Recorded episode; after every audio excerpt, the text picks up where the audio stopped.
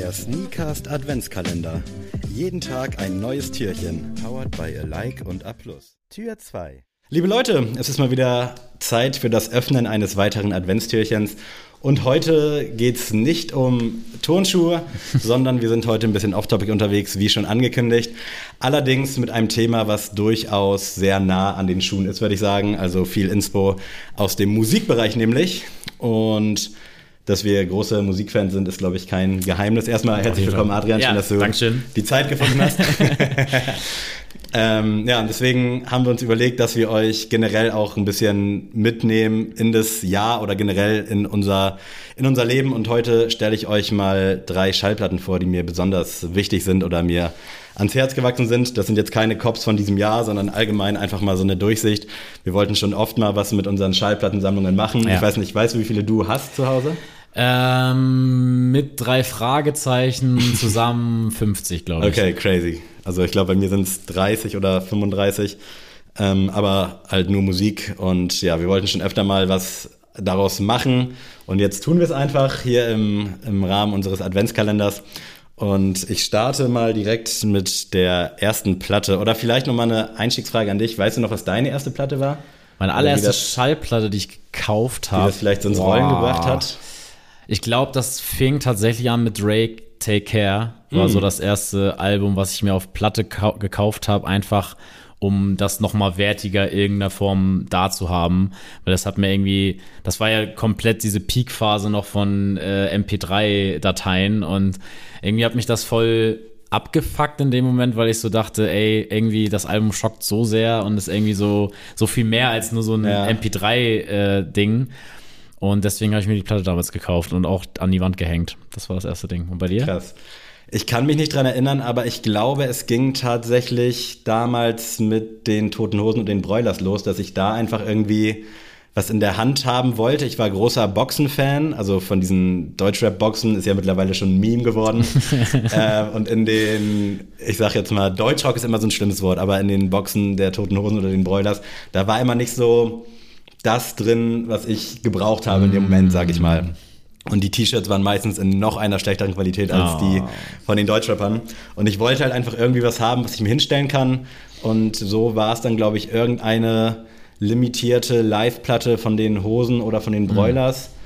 Äh, und dann hat sich das aber auch irgendwann im Deutschrap-Game so geswitcht, dass es dann quasi eine Casper-Box gab von Hinterland, wo, glaube ich, auch die Vinyl mit drin war. Und so ist das dann irgendwie einfach entstanden. Und ich, ja, Ja. brauche ich auch nicht erzählen, so ich bin krass suchtanfällig, was so Sammeln angeht. Und finde es halt nach wie vor einfach ein geiles, eine Art Hobby, auch gerade heutzutage. Ich schweife hier schon wieder unnormal ab. Wenn man shoppen geht in der Innenstadt oder so, es ist halt wirklich schwer mittlerweile, finde ich, dann auch Schuhe zu finden oder irgendwie was und sich dann irgendwie eine Platte mitzunehmen, die einen dann irgendwie an den Tag erinnert. Das habe ich dann sehr oft bei Saturn gemacht, auch halt, um frei parken zu können. Also es war dann, ging so Hand in Hand so ein bisschen. Ähm, aber ich starte hier mal direkt mit der ersten Platte, die ich auch bei Saturn erworben habe, von Black oder Six Lag, ich weiß bis heute nicht, wie Black. man den richtig ausspricht. East Atlanta Love Letter, einer meiner absoluten Lieblingsscheiben international. Ich weiß gar nicht warum, weil ich würde jetzt nicht sagen, ich bin so ein Riesenfan von dem Musiker an sich, aber irgendwie hat mich die Platte in so einer Phase bekommen, wo ich genau das gebraucht habe, was da irgendwie besungen, berappt wurde. Ähm, ist schon durchaus eine sehr melancholische Platte. Definitiv. Und die habe ich tatsächlich auch im Saturn gekauft und war dann echt happy, weil gerade so Ami-Platten gibt's hier und da durchaus mal in Deutschland, aber jetzt nicht so unbedingt wie die ganzen Deutschrap-Sachen so. Und ich bin nach wie vor großer Fan. Ich glaube, wir hatten mal über Top 3 internationale Alben gesprochen und ich meine, dass das Ding da auch dabei Ja. war und das hat sich bis heute bei mir nicht geändert. Also ich liebe das Album, ich höre mir das immer gerne an. Ich mag die Melancholie. Ich habe das neue Album, was glaube ich Anfang diesen Jahres rauskam, jetzt nicht so verfolgt und nicht so gefühlt. Also das ist wirklich so ein Ding. Ich finde den Künstler geil, äh, ähnlich wie schon mal erwähnt Bad Bunny. Aber ich komme mit der Mucke bei Bad Bunny halt nicht so klar und so ist es hier abseits von dem Album so ein bisschen. Also ich mag das, ich kann es mir gut anhören, aber es hat mich nicht so sehr gecatcht wie diese Platte. Und deswegen bin ich unfassbar glücklich, dass die so einfach in meinem Besitz ist. Ist noch eingeschweißt, weil bei mir eigentlich alles erstmal so Deko ist und ich jetzt keinen Plattenspieler habe. Aber ja, einfach wunderbares Ding. Gefällt mir richtig, richtig gut. Und dann können wir auch direkt mal weitermachen. Eben schon angesprochen, äh, die Live-Platten der Broilers oder der Toten Hosen. Hier jetzt das Puro Amor, Puro Amor Live-Tapes kam ich glaube, Anfang diesen Jahres raus. Ähm, Habe ich sehr darauf hingefiebert. Ich hatte damals auch schon die Santa Muerte Live-Tapes, ist jetzt ein bisschen Deep, Dive. Habe ich aber leider verkauft, ich dummer Idiot. Das ärgert mich so krass. Die war unterschrieben und auch limitiert. Und irgendwann brauchte ich halt einfach irgendwie Kohle, aber jetzt nicht so, dass ich essen musste, sondern ich dachte einfach so, ich sehe da jetzt nicht so den Sinn hinter, die äh, ja hier weiter hängen zu haben, weil da war dann auch eher irgendwie so der Deutsch-Rap-Film oder generell so der Rap-Film am Start. Und dann habe ich die irgendwann verkloppt und habe mich sehr geärgert.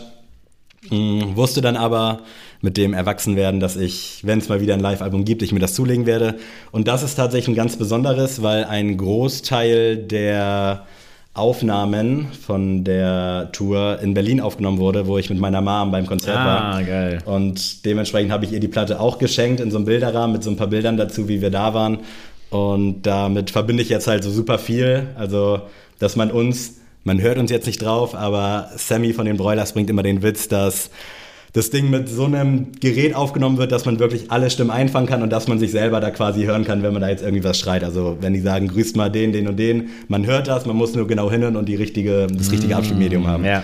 Und das erinnert mich jetzt halt immer an meine Mom und äh, meine Mutter ist jetzt auch schon mittlerweile 60, also die hat hoffentlich noch ein paar Jahre vor sich, aber selbst wenn sie irgendwann nicht mehr ist, ist jetzt hier ein bisschen harter Depri-Real-Talk, aber so mit der Platte, ich werde immer dieses Wochenende in Berlin dran, dran erinnern können und finde es einfach unfassbar geil, die zu haben und bin richtig happy. Und die Platte an sich ist halt auch sehr gut. Also geil. unbedingt mal anhören.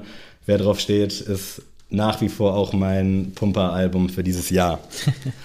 Und last but not least, äh, ich Endlich glaube, mal Deutschrap. die wahrscheinlich, stimmt, ist eigentlich auch ein guter Mix oder eine gute Abbildung meines Musikgeschmacks. Äh, die Platte aus meiner Sammlung, die mittlerweile am wertvollsten ist, könnte ich mir vorstellen. Genetik, DNA.